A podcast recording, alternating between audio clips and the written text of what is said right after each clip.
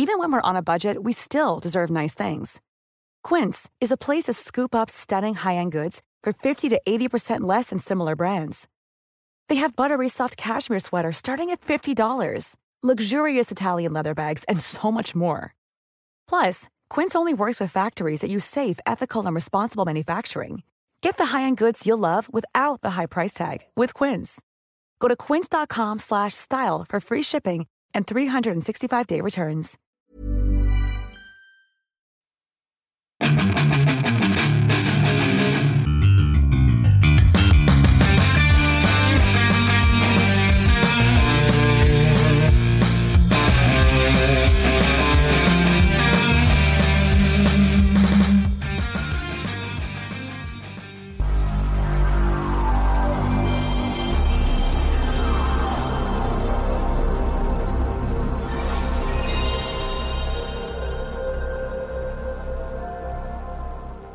Bienvenidos a otro programa de Fuera del Control después de una semana de ausencia. Mi nombre es Memo García. Espero que tengan, pues es una semana previa a, bueno, creo que sí, previa a Navidad. Ya, ya se acerca Navidad, espero que hicieran todas sus compras. Y muy bueno, Fuera del Control eh, es un, va a ser una serie especial de las próximas semanas de aquí hasta enero. Esto porque realmente no queremos trabajar, pero aún así los queremos mucho. De izquierda a derecha, no, bueno, de mi lado izquierdo tenemos el, el amante de las espadas eh, traicioneras, el señor Rodolfo. Qué bien, no, no manches con esa presentación, no.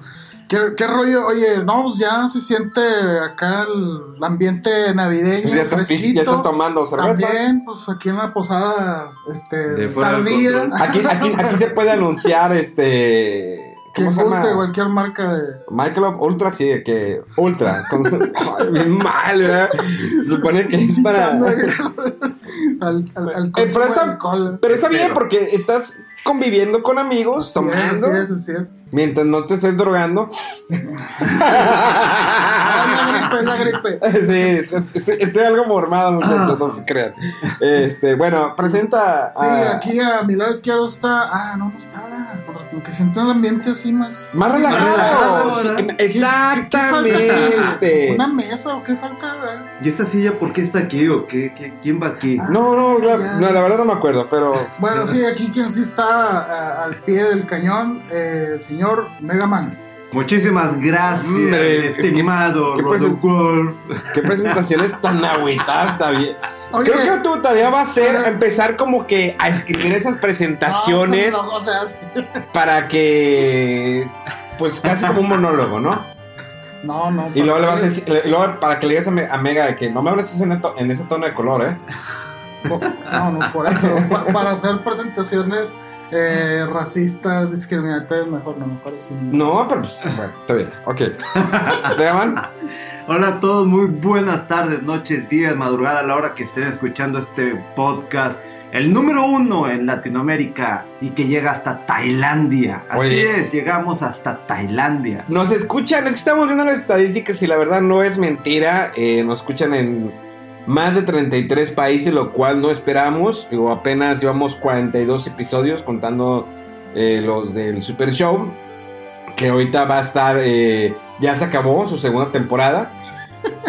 Dos temporadas. Sí, eh, Ah, ya, ya se acabó la segunda temporada, regresará el próximo año, pero pues habrá especiales y viene un nuevo programa que por ahí estamos fabricando.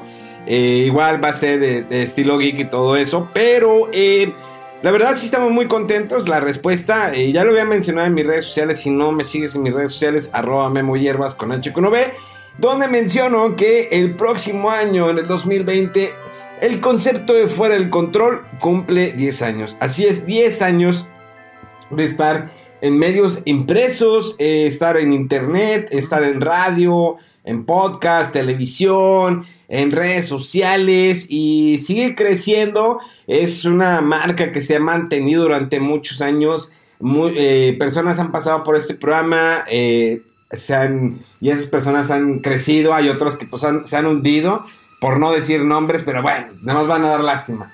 En fin, eh, pero la verdad estamos muy contentos porque apoyen este concepto de fuera del control.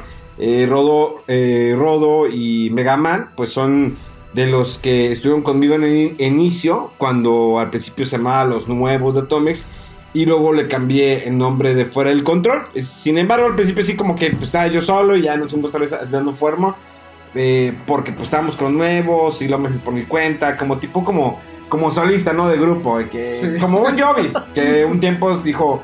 Se voy a hacer John Bon Jovi y la otra vez volvió con Bon Jovi, sacó un disco solista, pues así le hice también. Saqué mi programa de solista. Pero bueno, señores, vamos a arrancar este programa que es un especial porque la verdad no hay noticias fuera de lo de Badabun que pues ¿Qué? invadió otra vez en redes sociales ¿Qué que fue eso? pues que lo están creo que amenazando a algunos de sus eh, youtubers que firmaron contrato que tenían poder en sus redes sociales y los obligaban a hacer cosas, los tocaban y pues bueno, explotó eso en- en, en redes Ah, ok. sociales. Entonces, pues bueno, no sabemos cómo, en qué termine eso, Badamun. Es que salió en YouTube el Rewind, el famoso Rewind, que otra vez le fue bien mal en estadísticas. El año pasado le fue mal y creo que también le fue peor. Y mencionaba ahí el- uno de los eh, canales de habla hispana en toda Latinoamérica, pues es Badaboom con cua- 40 millones de, de seguidores. 40 Ujú. millones de seguidores, 40 millones de seguidores. Es muchísimo. Y es un programa que, bueno, que a muchos les gusta por el chisme, por el hecho de... Exponiendo infieles. Exactamente, que es, es- exponiendo infieles. Que cada vez ya no, no te la crees. En los principios, en los primeros todavía dices, ah. Era medio creíble, Sí, ¿no? Pero ahorita creíble. ya, ya, ya, sí, no, ya. Eh, ya de plano no. Pero bueno, eso fue lo más sobresaliente de la semana. eh, y pues tuvimos otro capítulo de Mandalorian, pero yo creo que vamos a esperar a que cierre ya la segunda temporada para poderlos verlos. Así que solicito, te encargo que me mandes el, el capítulo ya. ¿Eh? El nuevo capítulo. No, no, no, iba a ser de, de, de sobre Star Wars, ¿no? De- de- de- Hoy es Ah, la película. la- ¿Cuándo nos toca? ¿Esta semana o hasta la otra? Hasta la- Hasta la otra. Hasta la otra vamos a ir a ver. Sí, en dos semanas. En dos Rise semanas. of Dos semanas.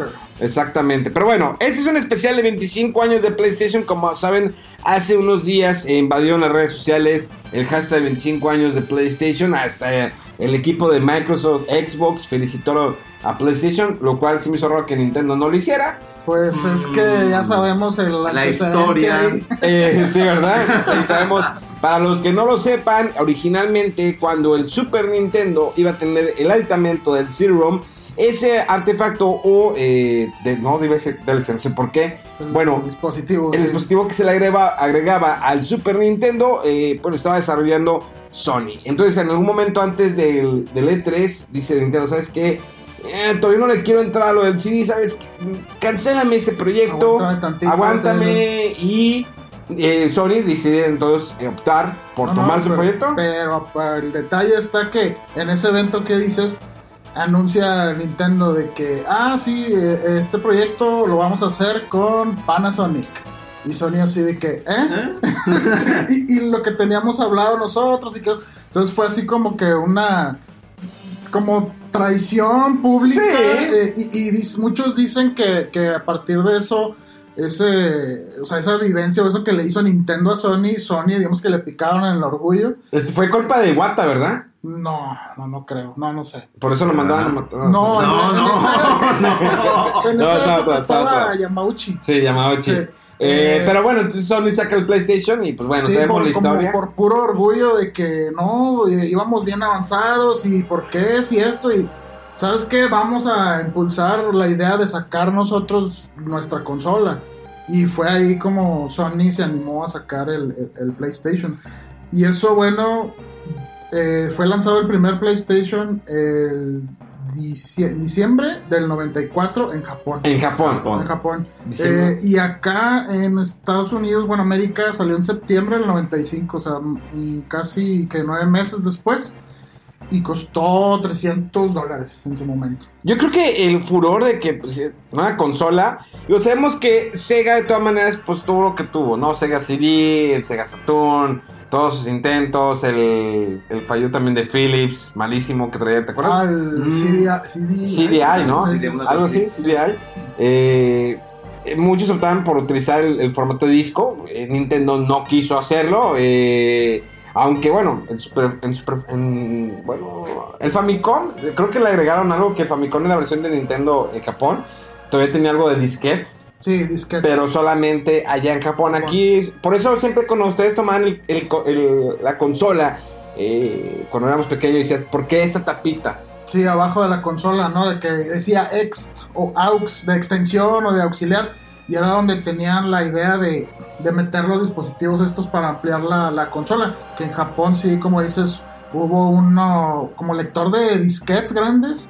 Res- eh, reescribía lo- los juegos, los descargabas de internet. eh, también para jugar con modem. eh, el, Super Nintendo se le iba a poner el, aditamento del CD.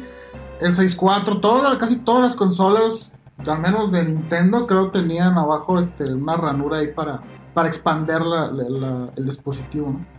Y, y sí, de hecho lo, lo curioso es que del Super Nintendo, de esa traición, digamos, no, no, nunca salió el, dis- el, el- CD, o sea, el dispositivo de CD para el Super Nintendo, nunca salió.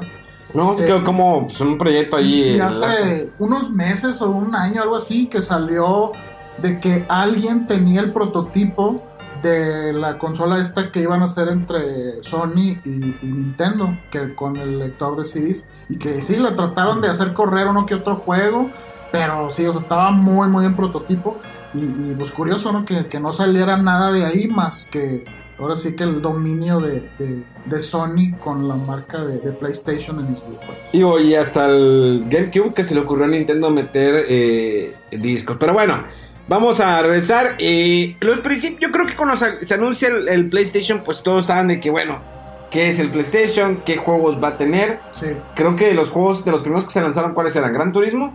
Yo me acuerdo de uno que de pelea se llamaba Battle Arena Toshinden Ajá. y no recuerdo si el Jumping Flash, el del conejo este 3D plataforma que se veía bien extraño. Sí, no fue, digamos, que muy, muy fuerte la- la- el catálogo inicial, pero se le veía eh, el, el potencial porque, o sea, lo, lo bueno o lo atractivo del PlayStation 1 para los desarrolladores era lo barato del, del, del CD, del disco. No, y aparte digo, era pues el control era diferente, ¿no? Digo, bueno, el Bueno. primer control era... La cruz creo que la tenía los, digamos, el... Era, era el, el- el control de Super Nintendo, nada más. Sí, pero, tenía pero, las- pero la cruz no era completamente como cruz, porque creo que todavía, ¿cómo se dice cuando tienes ese? Ah, tiene patente. O, sí, tenía sí, patente el- el- Nintendo, sí, entonces siempre era como una cruz simulada de botones y como estaba- flechitas hacia el centro. Sí, sí, en- en Exacto, los sentidos, y sí. estaba el triángulo, el círculo, la X y el cuadrado, Ajá. Ajá. y nada más tenía un gatillo, digo, tenía los botones L y R, ¿no? Creo que eran los No, dos sí gatillos. tenían los dos. Los- los dos. Sí, los que dos. no tenía. Era, Era- el DualShock. Ajá, ajá, eh, eh, la palanca análogo ni la vibración. que Pero la vibración se la metió después con los 6.4 se la metió, ¿no? Igual que, que la palanca análoga. O sea, primero Nintendo con el Nintendo 64 eh, metió el control análogo, la palanquita análoga. Y Sony eh, le metió dos. Le metió dos Ajá, y, y luego le metió el Rumble Pack. Ajá, o bueno, le pues- metió el, mo- el modo de vibración a su control. Sí, que le llamaron DualShock Sí. control. Ajá. Y, y varias, hubo varias reediciones de juegos para que soportaran eh, el control análogo y el Rumble. Creo el Resident Evil 1, El ah, 2, el 2, varios juegos que decía DualShock que hizo. Gran, Gran Turismo. Gran Pero Turismo. es que, fíjate, o sea, a pesar de lo que hacía Nintendo, bueno, pues sí, PlayStation, una consola que revolucionó. Aún así, Nintendo seguía manteniendo el camino de que pues yo soy el que estoy innovando. Sí. eh, como lo dijimos, con el control de Nintendo 64 y luego el ponerle el Rumble Pack, el Expansion Pack, eh, las tarjetas de memoria en el, en el control. Y en el caso de PlayStation, pues sí eran tarjetas que tenían batería interna. Digo, esas, lo de las baterías internas ya se manejaba de épocas antiguas en el cassette de Nintendo. sí, Que algunos tienen batería de, de litio, ¿no? sí, de, reloj, como sí. de reloj. Ajá. Y eh, viene PlayStation, una consola que leía CDs, eh, pues, totalmente era, era CD, no era DV, Sí, sí. perdón. Y los discos eran negros algunos, la mayoría eran negros. Me acuerdo que era, decías, oh, el disco es negro. Y luego cuando comprabas el, el disco pirata, te comprabas el que era para grabar información, perdón, de la escuela. Sí, buscabas el disco negro igual. para Fue, muy interesante el lanzamiento de PlayStation porque ahora sí que el atractivo, como ¿Te acuerdas del comercial de fue- Crash Bandicoot? Ah, que sí. bailes grita las oficinas de Nintendo. Sí, sí, eso fue un poquito más, más adelante. eh, pero sí, o sea, los discos eh, de, de CD eran, creo que una cosa ridícula de menos de un dólar el, costo de, de cada CD para el, que manufacturaba o el desarrollador del juego. Y en el caso de Nintendo, o sea, él también se llevaba una parte por cada cartucho, pero en el 6.4 creo llegó a estar como que en 30 dólares, 30 y. O sea, imagínate la, el, el contraste de, de lo que les costaba hacer eh, un cartucho contra un CD. Y bueno, el primer PlayStation era caro, pero obviamente llegan lo- lo- los, este, listillos, ¿no? A ver cómo puedo copiar esto, porque pues es un CD en la, en la computadora.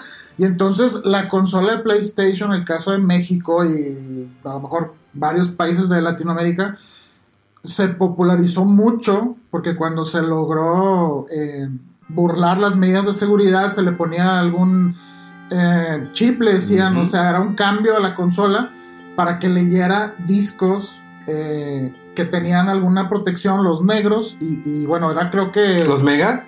no, los discos negros. Ah, ah, ah. Y, y- y era algo muy sencillo, como que era en otra frecuencia, no el láser, y que no leía los discos tradicionales, que se veía como un espejo. Eh, y bueno, cuando se pudo hacer eso, eh, pues fue el boom, ¿no? De, de- de- de la consola de PlayStation, porque era baratísimo y sí, malamente, ¿verdad? Pero, oye, de que ibas a lugares medios de Fayuca o de Mercadito y... Pues qué juegos buenos tienen, ¿no? Pues este, Pero por este, eso el este. chip, no el PlayStation. Sí, sí, sí, Sí. sí, o sea, era- lo dejabas y, y te lo ponían a lo mejor de un día para otro y luego se fue haciendo más eficiente y te lo ponían ahí mismo, luego sacaron eh, un dispositivo que se conectaba así como en una eh, conexión de expansión y ya era un poquito más por software. Pero después ya era en el disco, en el mismo disco lo corrías, pues eso fue solamente en el Dreamcast. Ya es No, que en el, en el Dreamcast era que le ponías, corres primero este disco y ya le pones los demás. O en algunos ya venía ya como que integrado el, el archivo para que te le los discos. Había piratas. varias, varias formas, o sea, si no querías modificar tu consola, ya después había eso de que conectabas algo en un puerto de atrás y ponías un disco tantito y luego arrancaba un proceso y ya cambiabas al disco este pirateado. ¿Estás y- de acuerdo que estamos hablando de 25 años de PlayStation? Llevamos como 5 minutos hablando de la piratería. Sí, es que es, Es que es es- importante porque Es que- fue el, el- el O sea, cuando PlayStation escuche nuestro especial va a decir por qué ustedes hablar de la piratería No, en y- su país. Y va a ser algo... Por eso Donald Trump no los quiere ustedes. ustedes son terroristas. No, o sea, seamos sinceros, ¿qui- ¿quién no, quién no tuvo el PlayStation Yo pirateado, no. Tengo discos originales. No, no, no, no, pero en su momento, no me Yo no tuve no. discos piratas. Perdón, señor. Yo- Mira, pues estudiamos en el TEC, no teníamos por qué comprar piratería, teníamos dinero para aventar. Ay, sí, bueno, uno que era becado, pues no, no, estaba por- trabajando. Es que Pobre. también. No estabas trabajando, yo sí estaba trabajando, No, no, no, trabajar para pagar la beca. Ah, sí, Corse. Pues Bueno, igual yo, dejando atrás los traumas eh, juventud. Eso, pero es que Eh. también hasta cierto punto, eh, digo, el- la consola salió en el 94, llegó en Estados Unidos en el 95. Ujú. Eh, estaba yo creo que en la etapa de secundaria, ya brincando para preparatoria. Y yo recuerdo que había amigos que tenían el PlayStation y me presumían que Tekken, que si el Virtua Fighter creo que también estaba, que otros este, juegos que tenían. Es que ni siquiera hemos hablado de los juegos como vamos como orden cronológico. O sea, Ajá, fuimos sí, directamente a la, a la yugular, a la piratería. Por eso Donald Trump no nos quiere. Es que es... es- Oye, hablando de Donald Trump, ¿vieron la publicidad que sacó su contrincante con el que van a elecciones? ¿De cuál de todas las este, cosas que han sacado? No, no, pero el, com- el- su contrincante en las elecciones de Estados Unidos sacó un spot televisivo muy, muy chido. Bueno, después se los enseñó muy, muy chido, donde hace referencia de cómo se mofan del señor Donald Trump, lo que pasó hace unos días Ah, en una... con Trudeau. y Sí, este, que se rieron de ah, él, a veces que le han rechazado saludar, la, la hija o creo que la sobrina, no me acuerdo quién, de la reina Isabel, no quiso saludar. Ah, o sea, sí. Realmente se ha mofado y lo que ha hecho a nivel mundial eh, está crítico, pero ya se aproximan las elecciones, a ver cómo... Comenta otra vez Donald Trump. No, Ustedes, beaners, mexicanos, terroristas, Piratas. piratas, de piratas, de PlayStation, de PlayStation, Drink que todo lo quieras. Porque algo que sí debo reconocer a Nintendo, digo, aparte que soy bien Nintendo, es que nunca le pegó la piratería. O sea, sí, tal vez en el 3DS, bueno, las consolas portátiles, pero al menos se mantuvo. Pero es que en todas una- hay, sí, no, no, no, sí, sí, pero me- me- a lo que me refiero fue un grado mm, eh, menor a lo como le impactó a un Dreamcast, a lo que le impactó a un PlayStation, a un Xbox que le ponías un chip. Creo que a Nintendo hacer un, un Y eso- cassette pirata de Sí, 64. y eso era parte de lo que Nintendo no quería adoptar un, eh, un medio físico, digamos, de uso común, porque le temía la piratería. Y bueno, sí, o sea, los cartuchos de, de 6.4 no salía costeable eh, piratearlos, pero pues una cosa por otra, ¿no? Rebasó en ventas el PlayStation a Nintendo 6.4, pero por mucho. Ah, claro, sí. Eh, y bueno, Pero no se los metió con el Wii. ¿Cómo no? pero se los bueno, dejó sí, ir. sí, sí, calmado, calmado. Estamos hablando de PlayStation. Los números. Ok, perfecto. Eh, y bueno, Debemos hacer una especial de Nintendo. Sí, pero aguanta. De sus 30 años. Sí, sí. No, más. No, ¿Tiene más? no bueno, ¿cuál es 30? Ya cumplió bueno. más de 100, güey. o sea, bueno, Nintendo en consolas, sí. Vete a hablar de 100, 100 a- especial de 100 años de Nintendo. Pues sí, era, ¿te acuerdan con los japoneses, Con los no? samuráis. Sí, esos vatos vendían barajas en la esquina, de tarot. Yo ¿no? De jugar, de, ju- de juego de cartas. ¿Cómo de se llamaba ese? El- No, Esos vatos estaban mezclados con los Yakuza, ¿no? Los de Nintendo. digo. seguramente. Eh, No, esos son los de Sega, ¿no? Son los de Sega. Los Ah, Yakuza sí, pusieron lana a los de sí, Sega. Los, los de Sega, fueron de- Me meten un especial de 100 años de Nintendo, ¿eh? Nunca acabas, güey. No, Ahí pues, te encargo. pero eh, como que habría un, un boquete, ¿no? De 40 años que, que hizo ¿Qué hizo? Nintendo. O sea, se- 60 años, ¿no? ¿Qué, qué Pues la- el aparato ese de agarrar cosas de lejos con la mano automática y que los hoteles del amor y que no sé qué. Sí, tuvo cosas extrañas. del amor. Sí, sí, sí. sí, sí. Por eso murió Iwata, ¿eh? Hoteles para parejas, así que siempre. Oye, de hecho, la semana pasada eh, eh, eh, era- estaba cumpliendo años, señor Iwata, en paz descanse. Hubiera cumplido que 60, ¿verdad? Sí. Una. un gran mente. Pero bueno, vamos a enfocar a. Vamos a. no, no, la, la verdad sí quiero PlayStation. O sea, me dio Final Fantasy VII. O sea, No, después sí. del 6, Final Fantasy VII, Parasite, pero hoy, bueno, ahorita. Digo, no sé hoy- si, si quieran platicar cómo es que obtuvieron, obtuvieron su No, pero vámonos por. O sea, a menos que no hayan hecho su tarea, pero. No, claro que sí. o sea, pero ¿cuáles fueron los, el primer año, los primeros lanzamientos? O sea, porque los dijeron muy esporádicos que eh, Gran Turismo, ¿en qué momento llegó Gran Turismo a PlayStation? Mega Man, yo creo que debe ser haber traído, o ahorita está buscando en Wikipedia. Asómate esa computadora. Está buscando, pero chilerísimo, no prepara 2000 nada. juegos, Pues no que tantos Pero el Gran hay, Turismo, tú eres fan de Gran Turismo, ¿cómo no vas a saber en qué No, momento pero salió? Es que- antes el Ridge Racer. Es, pero Sí, pero Gran Turismo es Gran Turismo. Sí, sí, pero No compares. fue, fue Es más, compararlo más, con, con el Forza. más tempranero el, el, el Ridge Racer. No, pues en ese caso me voy al driver. Cuando dicen, no, es que Gran, Gran Theft Auto fue de los que. No, no. Ah, sí, el driver fue antes. Claro. Sí. Pero, pero eh, creo que fue el primero que tenías que salir del estacionamiento, hacer unas piruetas. Pero ese juego salió en el 97. El de Gran Turismo. ¿En el 97? El Ah, primero. Sí, el primero. El primerito fue del 97. Y el Ridge Racer. ese, ese no recuerdo Ah, exactamente, pero este fue, digo, lo que hizo Kazunori Yamauchi es literalmente esa pasión por los vehículos, trató de expresarlo lo Pues eso más un- que podía. Es un simulador al final de Sí, cuentas. es un o simulador. eh, era. A lo que me refiero es que muchas veces los simuladores son un poquito más tiesos porque son no son como como un Need for Speed que lo vuelcas y das vueltas. O sea, el Gran Turismo tenía su esencia, la música era era el juego de carros de simuladores por excelencia hasta que llegó un momento que Forza lo alcanzó, o sea, Forza lo dejó atrás, ¿por qué? Porque Gran Turismo ya no se le dio seguimiento en las demás en las nuevas generaciones de consolas. Pero en su momento era un juego que era eh, creativo, eh, un buen diseño, eh, grandes gráficas, le metieron... ¿Qué- ¿Cuál fue el primer juego que tuvo cinemas en tiempo real? ¿Resident Evil? O sea, bueno, no, no, bueno, no en tiempo real. Me- a lo que me refiero cinemas con Con live el action. motor del juego. Ah, ok. Bueno, con Ah, motor de juegos, Yo recuerdo el Resident Evil. sí. Ese es el que yo tengo también en memoria completa. Es que fue de esos títulos. ¡Piston que- Go! Sí. Y el helicóptero cayéndose y todo. Pero ¿a poco no te... Ah, no, te, claro, o te sea. sientes así, para- te hace la emoción de que Es que son actores. Y deja tú Y eso. empieza el juego y no- no tienen ojos. El tono del juego, más bien, o sea, acostumbrado a cosas de Nintendo que plataformeros tiernos, colores brillantes, más como que. Mortal Kombat 2 no era brillante, eh, era sangriento. Bueno, pero. No me denigas a refiero- Nintendo. Me refiero a las- las- lo- la No estás generalidad. vendiendo a tu patria con el que creciste, a tu padre Nintendo. Lo- los juegos de Nintendo, de las consolas de Nintendo, son más reconocidos por, por los que hace Nintendo.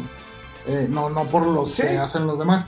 Eh, pero sí, o sea, el tono de los juegos era muy diferente, ¿no? De que, oye, oscuro, sangriento, violencia.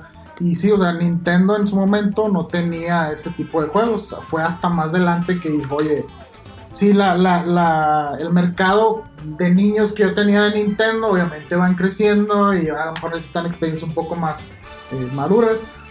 Eh, pero sí, o sea, el, el PlayStation, eh, su gracia con lo que impactó hacia el inicio era la capacidad que tenían los, los CDs de, de- de memoria, lo que podían almacenar. Y era, creo que 650 megas, si no me equivoco, de un CD. Contra el cartucho más grande que salió de, de 6.4, que fue, fue de 32 megas o 64, una cosa así. Es que te daba la mis capacidad- juegos. ¿Están borrando juegos? Por hacer mis juegos. Te voy a decir olvidar de Nintendo eShop. Sí. Yo ¿Sí? creo que sí, todavía. Bueno, con- por favor. Oye, ¿Algo que pero- agregar, de lo que estábamos platicando? La verdad te puse Sí. atención. Ah, pues, chido. güey. Oye, pero es que estamos hablando de que es un sistema que te permite, sí, tú desarrollas una historia, pero le agregas más todavía, le agregas esos cinemas como para...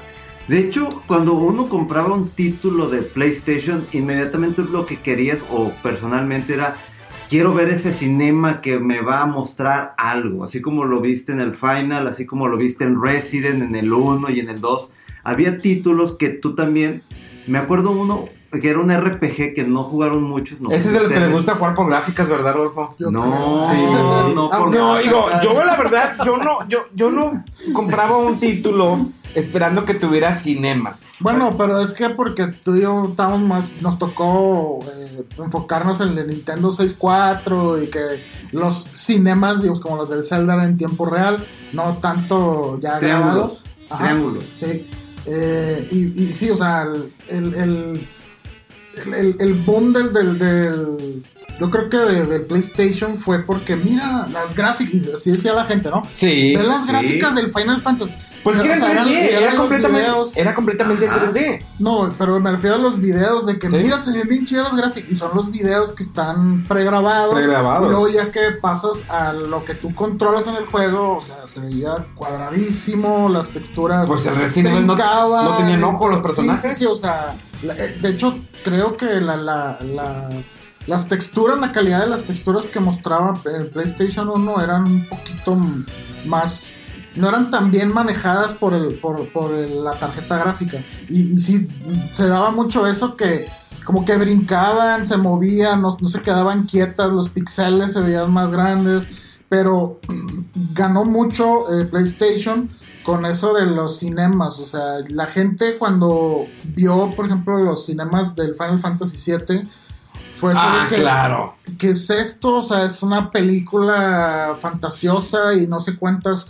Son cuatro, tres CDs, ¿verdad? El, el siete. El 7 es de 3 Sí. CDs y a partir del 8 fueron de 4 CDs. Varias horas de que 50, 60. O sea, era, era como que expander lo que se conocía antes o que se tenía en concepto que era un videojuego, ¿no? Pero fíjate que si- eh, ahorita que dices, por ejemplo, Final Fantasy VII, gráficamente eh, había planos o escenarios que estaban renderizados y el personaje está su- eh, por arriba. Ah, Digamos- que, es la misma técnica del Resident Evil 1. Exacto, entonces, por ejemplo, todo lo que era el, en el, por ejemplo, en el caso de Resident Evil, El fondo. ¿no? el fondo o la casa, la mansión, estaba así renderizado. Sí, es una imagen. Es una imagen, ¿no? exactamente, es Sí. una imagen que no afectaba si no la podías golpear, chocar, lo que fuera, o destruir o quemar, y solamente se movía el personaje. El, el- lo mismo pasaba en el caso de Final Fantasy VII, que cuando ves a un Cloud, eh, que va a ser una Tifa, pues ya los, mi- los- ay, ya me dan ganas de jugarlo, ya se acerca el Pero bueno, ¿En tus orígenes? eh, Nintendo. no, mis orígenes son Dragon, eso es Nintendo, igual al final de cuentas. Pero Final Fantasy, Final Fantasy, de hecho, salió en mis historias de Instagram, que fue lo más escuchado para mí en Spotify, el señor este, Nuevo Uematsu. Si estuviera el señor Sakaguchi, si es Sakaguchi, no. No, eh, perdón, Nobuo este, nuevo- no, no, no, Uematsu. el de Dragon Quest, este Sugiyama. Si estuviera Sí, Sugiyama en, eh, en Spotify, créanme que todos los malditos días escucharía la música de Dragon Quest. Pero bueno, el punto es que si veías, a diferencia de un Super Nintendo, que los escenarios tenían, muy, tenían cierto movimiento. ¿sí? De hecho, eh, llegó un- una, una vez, en una ocasión, una comparación. Cuando se lanza el Resident Evil 2 de PlayStation y después sacan Ah. ese mismo Resident Sí. en la versión del 6.4 y se veía mejor. O sea, ¿estás de acuerdo que el 6.4, eh, por la estructura, por su tarjeta, todo lo que tiene el 6.4, hizo que el Resident Evil 2 se viera mejor? Eh, Digo, obvio que hay una diferencia entre el 1 y el 2.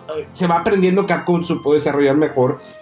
Y aparte de que los juegos de Capcom, por excelencia en juegos desde Nintendo, como Bi- Bionic, Bionic Commando era de Capcom, sí. Es de Capcom. Sí. Eh, en juegos de Super Nintendo, eh, no sé, el de Mystic Quest, no, no, perdón.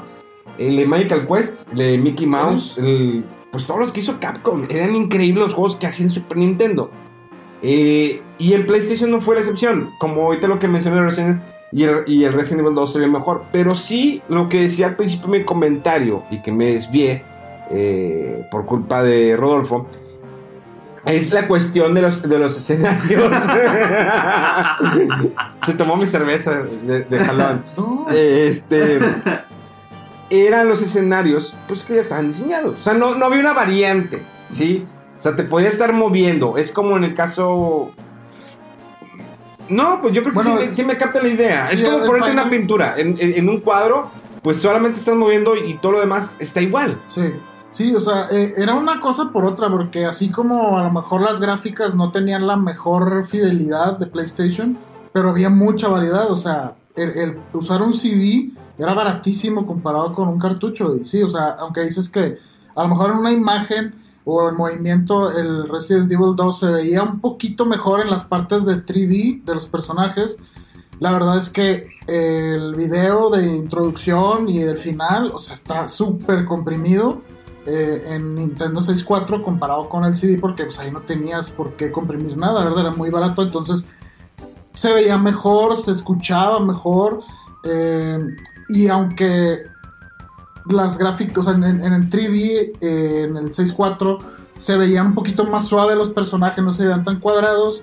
La verdad es que las texturas se veían un poquito más borrosas por la compresión. Entonces era una, una cosa por otra y logró aprovechar muy bien eh, todos los desarrolladores de juegos de PlayStation 1 el tener prácticamente ilimitado el espacio para guardar el, el- el CD, o sea, el- la memoria, perdón. O sea, ya hubo eh, juegos que eran de 4 CDs o 5, como el, Final Fantasy 8, que era de 4 CDs. Eh, creo que el Es Legend más- of the Dragon era de 5, o sea, era... Ah, bueno, sí es cierto, el Final 8 fue de, de cuatro discos. Mira, es más, en el caso, por ejemplo, de Silent Hill. Silent. Hill cuando abre eh, el juego, pues es un cinema increíble. Sí, O sea, se ve y fenomenal. con eso te enganchaba. la te policía, enganchaba el exactamente. Le dices, ahorita le te- pongo pausa y le dedico una a la policía. Se veía muy bien con esos látex medios pegados, todo. Y termina en cinema y comienza el juego. Eh, que yo creo que a la hora de programar el juego dicen, bueno, ¿sabes qué? Vamos a ahorrarnos tiempo y ponle mucha niebla que no se vea nada. Porque realmente la niebla era tanta. eh, sin embargo, sí te daba esa profundidad. O sea, a pesar de en aquella época, sí te daba Es la, que la aprovecharon- profundidad. Aprovecharon muy bien los limitantes del PlayStation Sí. porque cuando ibas recorriendo un espacio, entre, un escenario en 3D, aparecían de repente Como los modelos, sí, ¿no? sí. El que se llama el pop-up, todavía pasa en muchos juegos actuales. Pokémon. Y bueno, en ese... sí, o sea, o aparecen o los escalaban, pero en Silent, eh, en Silent Hill, tomando esa limitación y aparte ambientaba muy bien mucha niebla, y, y dijeron, bueno, así enmascaramos el que aparezcan los modelos o que no haya tanta calidad de texturas en, en- hacia la distancia y entonces veías tú más bien el modelo aparecer poco a poco entre la niebla de manera un poco más natural y, y se hacían siempre pues de mañas, ¿no? Técnicas para sacar las limitantes al, al, al PlayStation. Y sí, o sea, el Silent Hill fue uno de los que Sí, o sea, nunca se había visto algo así. Y ese juego sí era completamente. Bueno, al momento de jugar era todo en, en 3D. Todo el escenario en todo, 3D. El, todo el escenario en, en 3D, efectivamente. Y. Bueno, es que está Metal Gear. Es, no, no es que ese no, juego es que, no más. Es que fíjate, Metal Gear, creo. Igual, a menos que me esté equivocando y alguien me vaya a corregir en redes sociales. Eh, digo, yo no jugué tantos juegos de PlayStation, obvio porque en aquel entonces pues estaba estudiando y trabajando al mismo tiempo, era difícil. Sin embargo, para mí fue muy difícil esa transición de, de...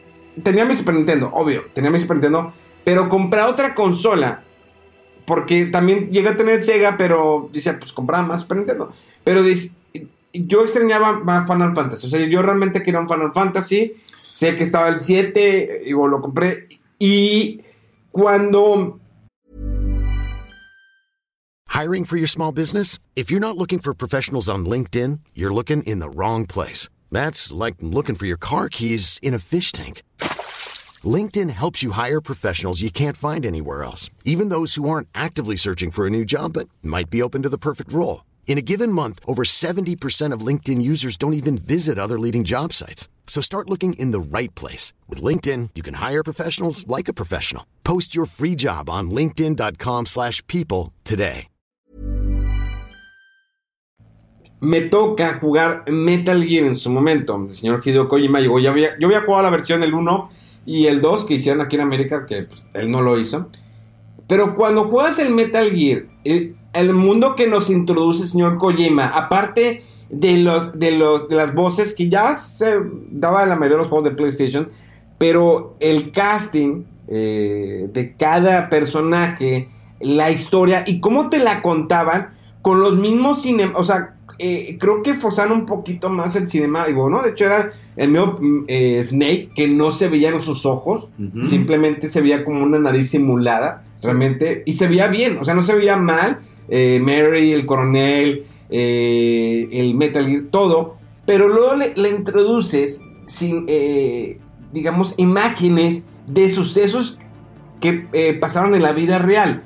Ah, lanzamiento de, de, misiles nucleares. Eso, sí, sí, creando una, una, historia todavía, el, el, espionaje, esté totalmente en 3D. Y créeme que se ve muy bien porque, a, a, excepción de un Final Fantasy VII que estaba totalmente rendereado el, el nivel o el paisaje, todo. Aquí veas la nieve, ¿no? Cuando te acuerdas ah, el primer nivel, sí. la nieve o el agua que va escurriendo cuando sales de, del agua, cuando estás buceando, sí. o que está en un la charco, del bajo del agua, y o, o, las huellas que vas dejando cuando va caminando Ajá. y que, oh, y, y el sino, o los ruidos que haces, o sea, realmente tenías, había muchos factores que eh, te beneficiaban o te afectaban durante tu juego, en lo que ibas avanzando y eso le agregaba a la historia. Es, es, un juego de dos discos. Bueno, un disco adicional que era el. Ah, no, es de un solo disco, ¿no? Era uno. Era, uno. Era uno. Es que el segundo disco es el VR Mission. Uh -huh. ah, sí. Es el VR Mission.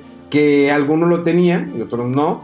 Eh, pero fue de creo que de principio a fin. Es un juego de 15 o 20 horas aproximadamente, si no me falla la memoria. Digo, lo, lo terminé hace mucho tiempo. Luego sacaron una, un remake para el GameCube. para el GameCube por parte de que Silicon Knights. Silicon Knights sí. Así que, sí, que le cambiaban la música y lo hicieron acá. Pues era cuando se puso de moda Matrix con lo del Bullet Time. Ah, sí, sí, Se le pusieron demasiado. Pero en su momento Metal Gear creo que cambió, digo, como lo fue Final Fantasy, como lo hizo Silent Hill, Parasitivo, Gran Turismo. Pero creo que Metal Gear en ese momento cambia rotundamente cómo ves los juegos, porque no era un juego hecho para todo el mundo. O sea, si era un juego táctico, no era un, no era un juego que, que era fácil, que, ah, pues me voy aquí, total, aviento unos balazos y corro. No, no, no, realmente era pensar lo que ibas a hacer, cómo te ibas a mover, las decisiones que tienes que tomar durante tu juego. No todas las decisiones que afectaban el final, o sea, realmente son dos finales el juego. Ya dices, ah, cañón, tengo dos finales, o sea, tengo que volver a jugar para descubrir el otro final. O sea, eh, estaba realmente demasiado avanzado en, su momento. Eran era algo muy grande para nosotros. A lo mejor para las nuevas generaciones tal vez es algo muy sencillo, pero en aquel entonces era demasiado. Dices, tiene dos finales, ¿qué voy a hacer? O sea, eh, eh, digo, eh, es Chrono Cross, ¿no? ¿Verdad? Fue después Chrono Cross, creo, el de tantos finales. Pero al menos Metal Gear dices, son dos finales, ¿qué debo decidir? ¿Qué tengo que hacer? El momento en que tienes que oprimir el botón, aguanta cuando te están eh, torturando. Ajá. Electrocutando a Sí. alguien. Que El momento cuando te dices Psycho Mantis, y creo que en ese ya estaba lo del Dual Shock, Sí, sí, porque claro. ya vibraba, que te dice, eh, te empieza a leer tu memory card. Dice, a ti te gusta jugar mucho Final Fantasy, a ti te gusta mucho. Y dices, te, te- te asustas, o sea, Sí, realmente, era un y, y mueve el control. Pero porque realmente dices, bueno, eh, puede estar programado, está leyendo tu memory card, pero te asusta realmente en su momento porque eras un pequeño que estabas creciendo con los videojuegos. O sea, ibas al mismo paso con, con los videojuegos, creciendo, evolucionando. Ya tengo 15, tengo 18 años, pues ahí vienen nuevas consolas. Pero ahorita ya para las nuevas generaciones dices, pues eh, esto es lo más nuevo, ¿qué me puede sorprender después? A mí. Pero en ese momento dices, wow, y tenés que cambiar el control al segundo slot Ajá. para que no te reconociera los movimientos porque te reconocía cuando quieras atacarlo. Estaba genial. Sí, sí, este. El Metal Gear sí fue definitivamente de los juegos más maduros, se puede decir, ¿no? De, de la, de la consola salió, ¿qué? 97, 98. Algo así, sí. Aprox. Eh, y, y sí, se, se notó con ese juego, como dices, el brinco de lo que puede ser un videojuego, ¿no? O sea, ya no es gráficas eh, para toda la familia, colores brillantes, eh, sino contarte una historia seria, eh, hacerte reflexionar, las actuaciones de todos los personajes del Metal Gear yo creo que eran muy buenos, o sea, las conversaciones con el coronel en el códex, con Mei Lin se llama, ¿no? Sí, Maylin, joder. o sea, y, y- y ya no era nada más del, del nivel, o sea, hablaban de cosas de la vida real, de psicología. dejaba algo que pensar, reflexionar al Sí, final. Sí, o sea, sí fue, y, y todo eso porque podían meter horas y horas de diálogo en el CD, o sea, no les costaba nada y lo aprovecharon bien esas capacidades del PlayStation. Porque sí, en, en Nintendo 64, creo que contadísimos los juegos que tenían eh, pedacitos de voces, ¿no? No, Eh, espérate, y esto es lo mejor, o sea, estamos hablando de un título que, como tú dices, hacía una historia madura, metía este, historia, ciencia ficción para tratar de, de juntarlo, de mostrar cierto interés, pero fue de esos títulos que, aparte de que te gustaba la forma de jugarlo, la historia, te amarró al final, te amarró con algo...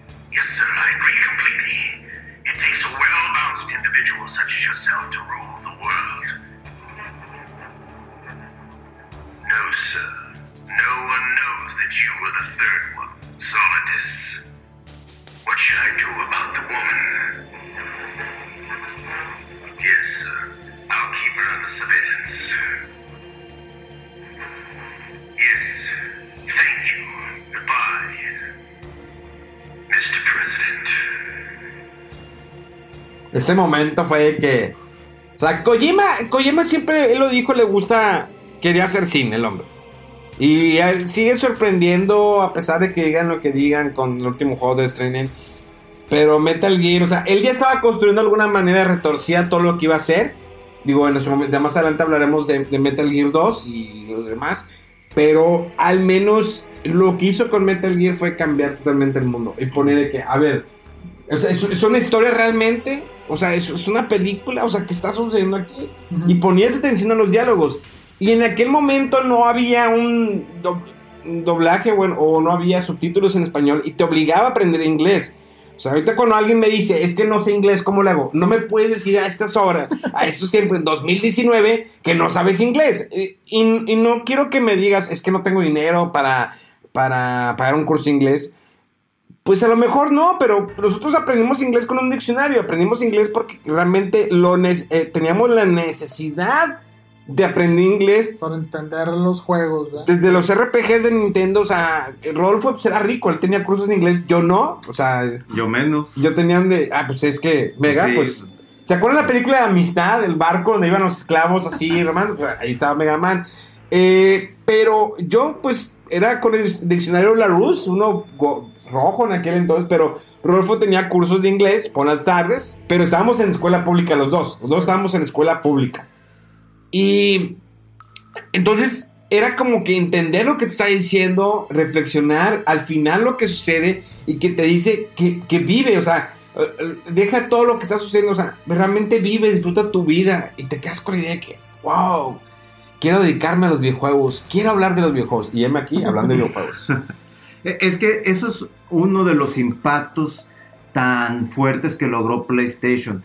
Estábamos acostumbrados a todos los títulos que había sacado Nintendo, con, con lo que era Nintendo, Super Nintendo, que sí tenía muy buenos juegos. La mejor época que tuve fue con Super Nintendo, pero el PlayStation te permitía contar este tipo de historias, ir un poquito más allá, inclusive a, hacer un reto. ¿Cuántos títulos no vimos como Silent Hill, que fue un juego que movió completamente el tapete a varias personas? Resident hizo lo mismo, Metal Gear hizo lo mismo. Este, en RPG estamos hablando de Final Fantasy, estamos hablando del Ta- Tactics, otro título este, impresionante. Entonces, hay mucho que reconocerle a Sony con esto, vaya, esto, a lo que apostó al PlayStation, independientemente de que sí fueron alrededor de, bueno, a- del último dato tengo que fueron 102 puntos y algo millones de unidades vendidas. Sí, eh, fue muy fuerte la- la- el aspecto de la piratería. Yo sí estuve en ese lado eh, de, de- de lo que fue comprar títulos piratas. Inclusive había juegos, con eso que me gustan los títulos raros japoneses, que no iba a encontrar aquí. Tenía que descargar la información de Dragon Ball y de Super Sakura, Robot Wars, sí. exactamente, todos que nunca llegan acá. Tenía que bajarlos a mi laptop y quemarlos de una forma que podía leerlo mi Play. De no ser, mira, no estoy orgulloso en ese aspecto, realmente no estoy muy orgulloso, pero si no hubiese sido por la piratería, no hubiese conocido más allá de los títulos a los que estaba acostumbrados de, de Super Nintendo. Porque mi primer, bueno, el PlayStation yo lo compré yo creo que al cuatro años después del lanzamiento. De hecho, lo compré cuando ya estaba aquí estudiando carrera, que fue cuando los conocí a ustedes. Y vi toda la variedad de juegos que había. Jugué no sé cuántos RPGs, jugué no sé cuántos juegos de pelea, de estrategia. Este, ah, obviamente, juegos que me hubiese, que me llamaron mucho la atención, pues obviamente compraba la versión original que en esa época un título original estaba entre 700 u 800 pesos. Pero digo, lo voy a repetir, no estoy muy orgulloso de eso, pero no hubiera jugado el Resident, no hubiera jugado el Resident 2, no hubiese jugado los RPGs clásicos de Capcom como son el Breath of Fire, el 3 y el 4. eh, títulos como el Final Fantasy 9 eh, eh, y, y otra gama de, de juegos. El Ace Combat, uno de mis juegos favoritos es el Ace Combat 3, pero no el que salió la versión americana, sino la japonesa. ¿Por qué? Porque la versión americana era puro texto.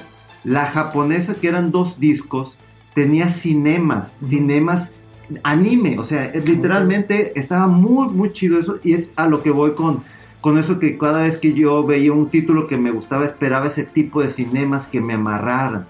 Salía eso, tenía voces, tenía voces, podías este, jugarlo y tener cinco diferentes rutas que te daban alrededor de seis finales. Entonces, eso fue lo que me llamó muchísimo la atención de PlayStation, que me amarró con ciertos títulos que jamás en mi vida iba a jugar de este lado y que años después llegarían en un Play 2 con otro nombre, con la versión 2 y luego te daban el título 1 como regalo. es una época muy padre la que yo este, viví con mi PlayStation, inclusive con los títulos que jugamos entre nosotros también. Y pues no sé, tú, de seguro tú, Rodolfo, el día uno ya tenías tu Play. No, Y ahí- espérate, antes de que se me olvide, ahí te va. Se te faltó Pro Evolution Soccer.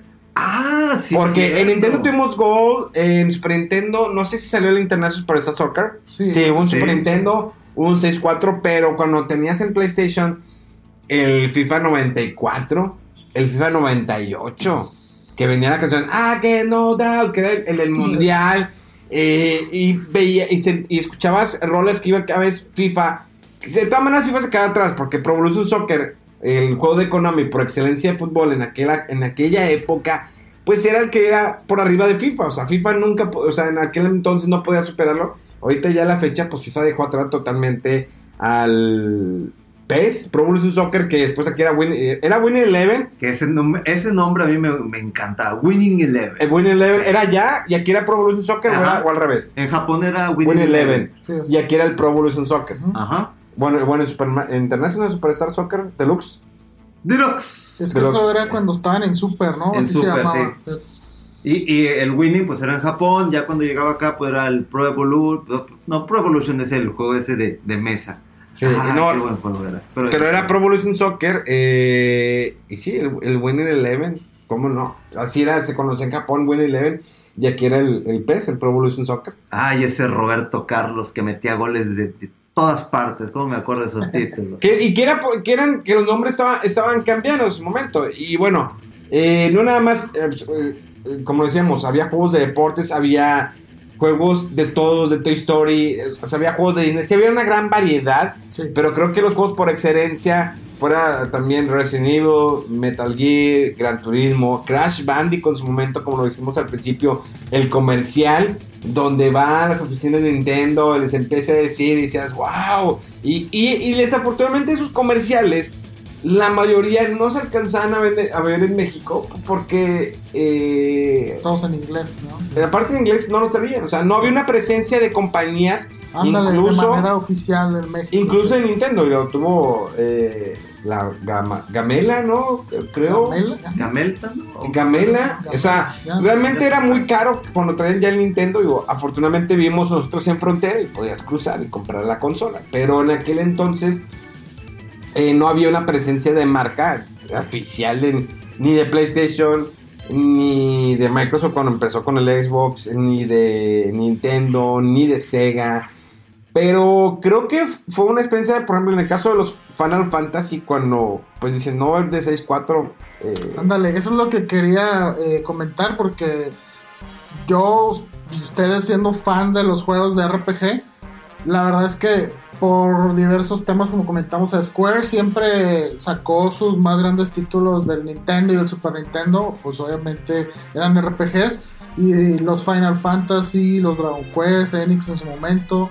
Entonces, cuando se pasan cuando Nintendo pasa a lanzar su Nintendo 64, ya las compañías de que, oye, es que el espacio, necesito más espacio para crear unas historias más grandes, más- entonces se fueron prácticamente todos con, con- PlayStation y no había eh, eh, títulos de RPG en 6.4, o sea, bueno, eran dos, tres por ahí, pero yo me acuerdo que, o sea, yo primero compré el Nintendo 64 y obviamente disfruté mucho títulos como Mario 64, Star Fox, eh, Legend of Zelda, pero era un título así padre o grande cada dos, tres, cuatro meses.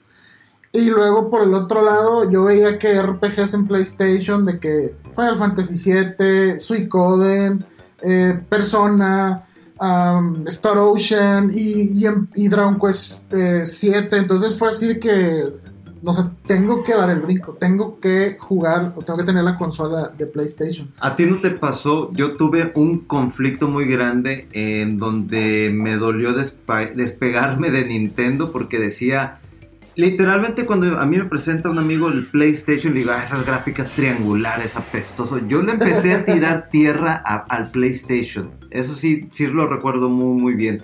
Le tiraba de que copia este, Siempre hubo la, la, las Sí, la guerra de consolas, ¿no? Desde En la época con Sega y Nintendo y después ya que entró eh, Sony al mercado también ahora PlayStation, Nintendo y Sega y siempre se le ha echado.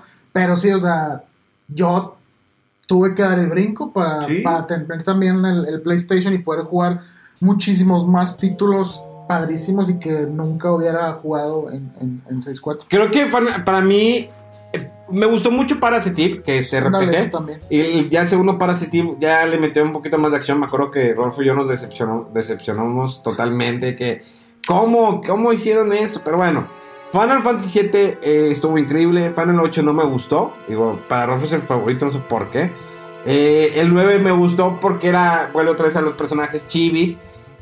Pero creo que uno de los juegos que tanto quiero es el Dragon Warrior 7. Cuando lo tuvimos la oportunidad de comprarlo. De hecho, Rolfo fue a Estados Unidos a GameStop todavía en aquel entonces. ¿sí? Que ya ni me acuerdo cuál era. Creo que era Big Games, ¿no? Games, sí. Eh, se hizo la preventa de los Dragon Warrior. Porque todavía no se manejaba eso. No había, Warrior ¿verdad? 7.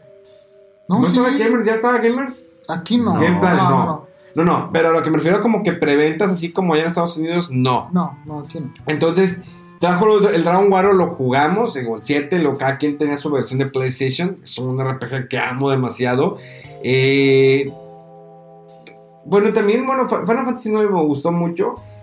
Creo que tengo buenos recuerdos con, eso, con esos juegos. También después sacaron el Final Fantasy 6 junto con el 5 Ajá, las sí. versiones Super Nintendo. Bueno, el 5 que nunca salió en América, lo sacaron 5 6. Está el famoso Chrono Cross que creo que ustedes son más fans, La secuela de Chrono Trigger, ¿no? Que Alterna, Polémica, pero- sí. Se ve más RPGs. Polémica. Yo creo que los RPGs o sea- eh, le sacaban bastante provecho el, el hecho de tenerlo en disco sí, por sí, la sí. música. La, mus- la calidad los de la cinemas. música, los videos, eh, la cantidad de mundos o escenarios, así, sí. Definitivamente necesitaban mucha más memoria.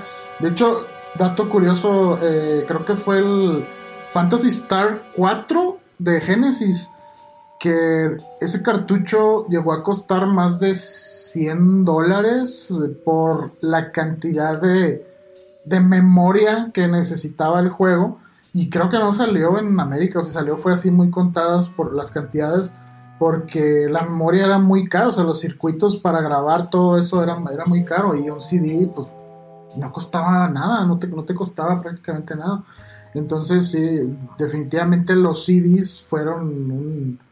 eh, eh, Xenogears, ¿te acuerdas? o sea, sí, Qué miedo con el con un ese chorro juego. de juegos que dices que no, no podían existir en otra consola más que en una consola que usara un CD. Y aún así el de Xenogears tuvieron que recortarlo porque seguía Ah, sí, y tuvieron sí, que sí. resumir una larguísimo el parte. juego. Sí. Eh, muchísimos títulos muy muy padres. Yo, yo creo que ya mencionamos Los de Harry varios. Potter. Pepsi Man. Bueno, el de Pepsi Man. Creo que el de Pepsi Man era solamente estaba en Japón y algunos lo trajeron acá, ¿no? No me acuerdo de ese juego. Sí, ese fue muy popular allá en Japón, el Pepsi, Pepsi Man. Me acuerdo Pero el de- Pepsi Man. Creo que recuerdo más el de Seven Up, la fichita Ándale, roja me que, que acuerdo más de Pepsi ese. Man. Se ve, no, claro que Ese. sí. Que de Cool Spot. pero ese era Ándale, de Super. ¿no? Él también estaba en Super. ¿Está en Super ese? Sí. suena que era de Super. Pero creo que también sacaron uno de Ches- Chester Chetos. Ándale. Es que PlayStation también sacaron, de repente ya sacaban mucho muro en PlayStation también. Ah, sí, Había pero- muchos juegos de Barbies, de carritos. Sí. Digo, estaban, por ejemplo, los drivers. Ahí salieron los primeros Grand Theft Auto, que eran, se veían totalmente por arriba. Sí, el precursor del Grand Theft Auto. Los drivers. Eh, salieron muchos juegos también de PC, como el Doom. eh, Parra, parra. el Diablo. pa- primero. parrapa de rape. Ese juego también Uf. fue de esos de que, oye, es que este es un nuevo género, un nuevo estilo de juegos, de ritmo, de música. que Medio mezclabas o entreponías ahí tú tus, tus samples, ¿no? De la voz para que la canción se oyera más padre y, y pasar de etapas. Entonces, sí, sí, o sea, hubo muchos títulos muy padres, icónicos del PlayStation. Pues era más que todo el ritmo, ¿no? Sí, Sí. con ese. Y uno que se me hizo raro que no lo mencionara Mega Man porque ya vi que no se preparó fue Castlevania Symphony of the Night. Apenas te iba a decir de ese.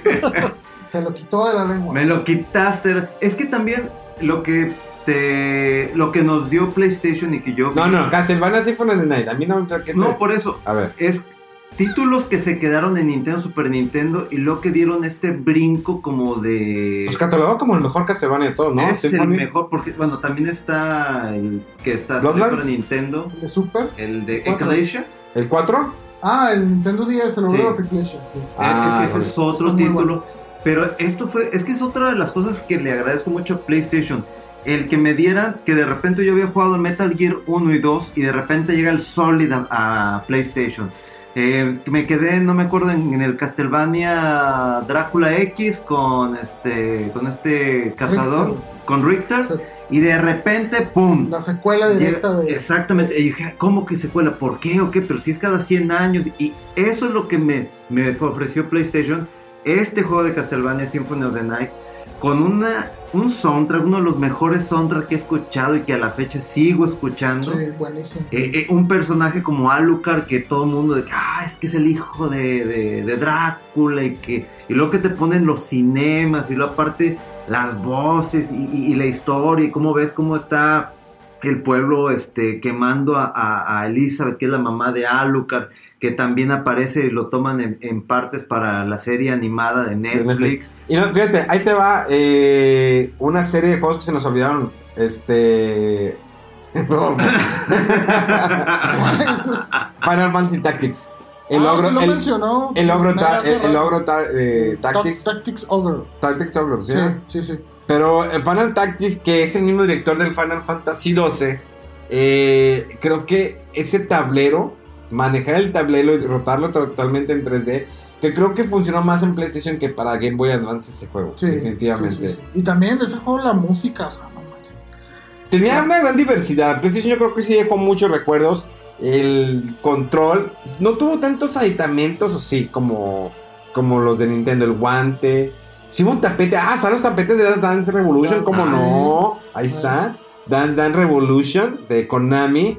Y estaba sobre que tenías que darle fuerte para que te reconociera el, el paso, pero tenía los tapetes. Algo que ya lo había hecho Nintendo Ajá. en su, en su primera consola. Ah, con el juego este de. El, el que era de correr, ¿no? de correr, sí. de- Que De usaban las Olimpiadas. Sí, las Olimpiadas. que las manos para correr. Mira, Otra cosa, PlayStation también te permitió o le permitió a ciertas empresas escuchar tu, jugar. escuchar tu música en el Ah, PlayStation. ah, claro, aparte. Eh, los- Era la los- novedad de que también no mucha gente tenía un reproductor Sí. de CD. Y lo pones ahí. Y eso era, tú podías poner tu disco de música y oírlo ahí. Había juegos que podías escuchar el- ciertas El- canciones, sí, ¿no? sí, Ahí mismo. sí. No, pero el problema era cuando se te trababa el juego, que se, se, ve- se escucha el logo y lo de que no avanza, no avanza, ya se está otra vez.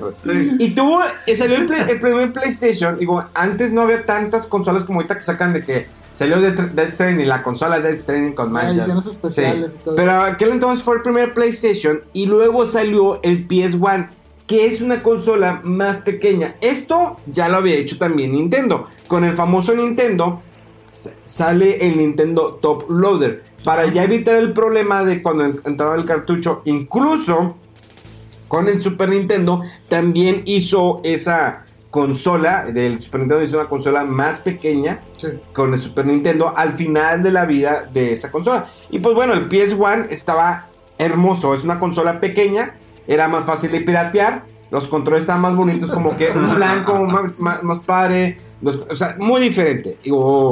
Desafortunadamente Sony, sus movimientos, o tal vez, o tal vez, perdón, su estrategia eh, para lanzamiento de la consola del PlayStation Classic, para darle como que batalla a lo que hizo Nintendo con el Nintendo, con Mini NES y el Mini Super NES. Que a pesar que eso ya lo había hecho Atari con el Atari Flashback. Eh, En Sega también. Bueno, no. Sí, no, también Sega Sí, ya lo había hecho. Pero Nintendo viene a marcar porque Nintendo fue, marcó una generación totalmente de los 80s y 90s. Tanto como el Nintendo como el Super Nintendo. Pero PlayStation no le funcionó ahí. Yo creo que fue más que todo porque realmente no le invirtieron el tiempo para des- desarrollar bien esa consola. Cariño, el detalle. El cariño como lo hizo, como lo hizo Nintendo. O sea, a pesar que tiene un Final Fantasy, un Gran Turismo, ciertos juegos, ese PlayStation clásico, eh, tuvo ahí problemas, eh, hay algunas trabas. Yo sé que alguna licencia las perdió, pero realmente se hubiera- se hubieran esperado un poquito más y lanzarla con una mejor calidad porque es lo que mínimo que es lo que se merece el seguidor de esta franquicia. Sí, y retomando lo que te decía, eh, ahí va un ejemplo, el Mega Man Legends. Capcom eh, se arriesgó con un spin-off de Mega Man en 3D y fue un éxito, un éxito total, uno de los mejores juegos que he jugado de 3D de Mega Man. Y, eso es otra de las cosas que te permitió PlayStation, jugar un poquito con esas franquicias que te han dado muchas cosas en, otros aparatos como lo fue Super Nintendo. Capcom lo hizo con el Mega Man Legends. Entonces, eso, eso es otra de las cosas que a mí me gustó mucho PlayStation, el ver títulos que habían quedado, no sé, rezagados, sino medio olvidados. Y llega alguien, ¿sabes qué? Me interesa hacer un, un título de, de, Mega Man, pero vamos a hacerlo 3D, de, de, de, de, acción, de aventura. Y ahí tenemos un Mega Man Legends, ahí tuvimos un Mega Man Legends 2, el Trombone. Y, y, y esas son las cosas que me llaman mucho la atención y que me dan mucho recuerdo, cariño, eh, lo que es PlayStation. Crash Team Racing también. También está ese otro título. Eh, Spyro the Dragon. Spyro, tenemos... Sí, como juegos más familiares, los de Spyro, los de Crash Bandicoot. Y, y eran buenos, eh. Digo, yo en sí. su momento no los jugué y jugué ahora el, el, primero de la colección esta de que salió de Spyro.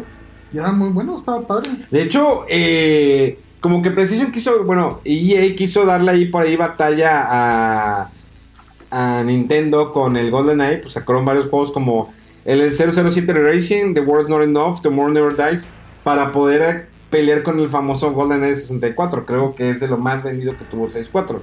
Sí, sí. Es que es absurda la cantidad de títulos que hay en PlayStation. ¿No acuerdan del de Boss, Boss Tamu? Boss Tamu sí. también. Y estás con el control.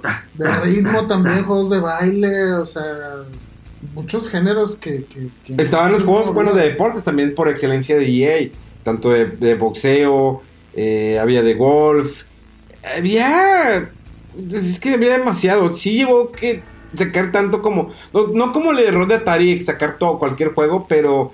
De hecho, Cool invertía mucho tiempo también a sus juegos. Sí, había mucha mm -hmm. innovación. Y hablando de un poquito de eso de la innovación y lo que decían de, de poner el CD, ahí, ahí apareció el juego este de Monster Rancher, si no me equivoco así se llama, que te generaba criaturas eh, aleatorias según un CD de música que pusieras. Entonces ah. estaba curioso porque cargaba el juego no en el CD y había un punto en que te decía, ok, saca el, el, el CD y mete un CD de música para generar un monstruo según lo, alguna información que venía ahí en, el, en, los tracks del CD, ¿no? Entonces combinaba un poquito lo del el, el CD con, o sea, bueno, poner CDs de, de, música con innovación en género de, de, juegos. Estaba, estaba padre ese juego. Eh, muchos juegos. ¿no? Hubo otro que no llegó a, a acá, a América, que está, creo, descargable para PlayStation 3 que se llama uh, Beat Ribbon. No sé si lo han escuchado. Es un juego de gráficas vectoriales que, es, que manejas como un. Anda un conejito así caminando. Y digamos que era muy sencillo. Era como que el precursor de los runners. O sea, ese juego, el, el, el, conejillo iba caminando por un track, era una línea. Y entonces venían eh, música y según la música se generaban obstáculos en el suelo o arriba o pozos y tenías como cuatro opciones de que se agachara, de que brincara, de que sacara la vuelta y ese juego también te permitía lo mismo, de que sabes que vamos a generarte eh, un nivel para que juegues, no sé, la música de November Rain de Guns N' Roses, ¿verdad? y te generaba el nivel que estaba sincronizado, estaba muy interesante y ese juego eh, se pudo descargar apenas en, en PlayStation 3, está muy padre. Y son gráficas vectoriales. Ah, está de hecho, el primer grande salió allí. Sí, o sea, lo que decía. Gran, Fórmula 2. De hecho, hubo muchas adaptaciones de juegos de películas. Por la libertad, o más que más claro. por eh, aprovechar el famoso CD. El CD, sí. Pero bueno, señores, ya se nos acabó el tiempo. Eh, aparte de la imaginación. Pero no se preocupen porque les haremos una segunda parte de los 25 años de PlayStation. Nos escucharemos dentro de unos días. No sé si es en esta misma semana o la siguiente semana, dependiendo del tiempo que tengamos, porque todavía hay que comprar muchos regalos y exprimir nuestras carteras y mucho que jugar. Agradezco a estos eh, individuos. individuos. Eh, bueno, el próximo jueves no, próximo martes, el día siguiente de que salga este podcast, va hay un video, un, perdón, un evento del State of Play de PlayStation Ajá. que vamos a ver qué novedades traen ahora lo que viene así a corto tiempo y a lo mejor eh, iniciando el año para que lo chequen. Es el martes 10 de diciembre a las 8 de la mañana. O sea, mañana. Sí, Perfecto. Mañana. sí. Mega. Pues nada, muchísimas gracias por estar escuchándonos en este podcast y que sigan las redes sociales de Fuera del Control en Facebook, Twitter, Instagram. Pero sobre todo, sobre todo, este, pónganse a jugar. Eh, yo aún no juego Dragon Quest, este, ya ando bien atrasado. Pero sí, siguen jugando. Señores, esto fue Fuera del Control.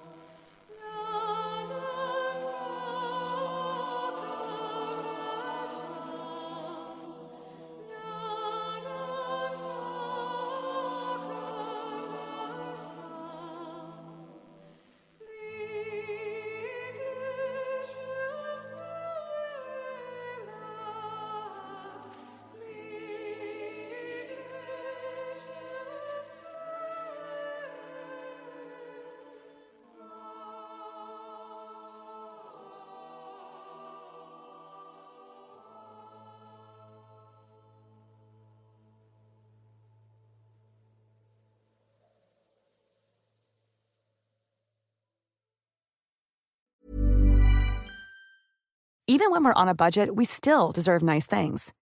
Quince is a place to scoop up stunning high-end goods for 50 to 80% less than similar brands.